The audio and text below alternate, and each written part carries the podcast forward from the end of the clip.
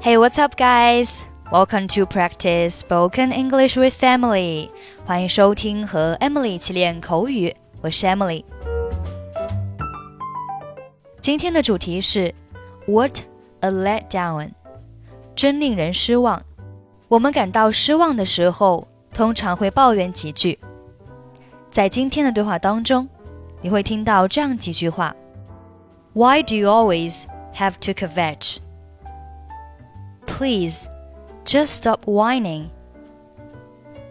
I'm sure the pool will turn out to be a damp squib as well. Okay, let's look at the first sentence. Why do you always have to kvetch? Kvetch, K V E T C H，表示抱怨，也可以做名词，表示爱抱怨的人。I'm sorry, I don't mean to be a kvetch. 对不起，我并不想一直抱怨。I'm sorry, I don't mean to be a kvetch. 这句话 Why do you always have to kvetch？意思是，你为什么总是抱怨？第二句话，Please just stop whining。拜托，不要再发牢骚了。 这里 whine，w h i n e，做动词表示发牢骚、哀诉。Stop doing something 表示停止做某事。Please just stop whining。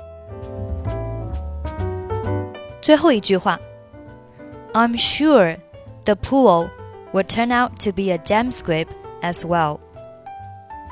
I'm sure 表示我确定。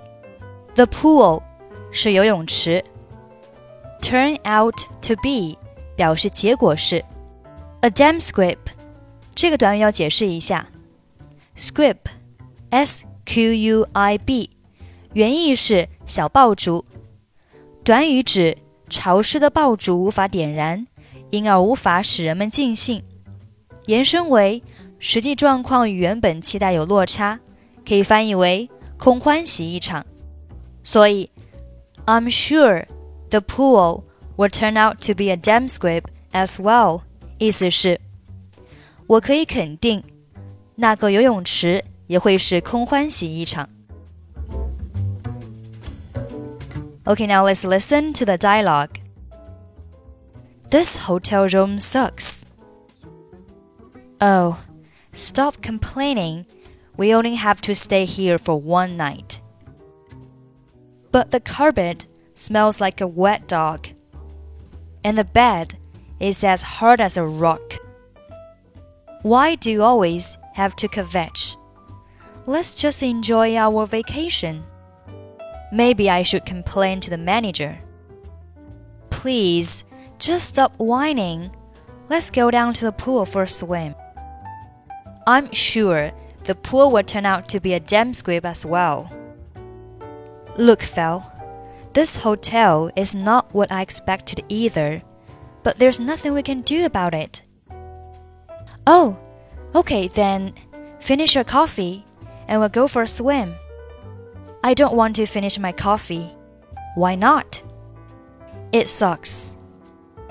Okay, that's pretty much for today. 如果您想参与本期节目的跟读版本以及语音打分，欢迎您关注我们的微信公众号“英语主播 Emily”。在公众号里回复“节目”两个字就可以加入，或者你也可以关注我们的抖音号“英语主播 Emily”，获取更多英语内容。I'm Emily. I'll see you next time. Bye bye.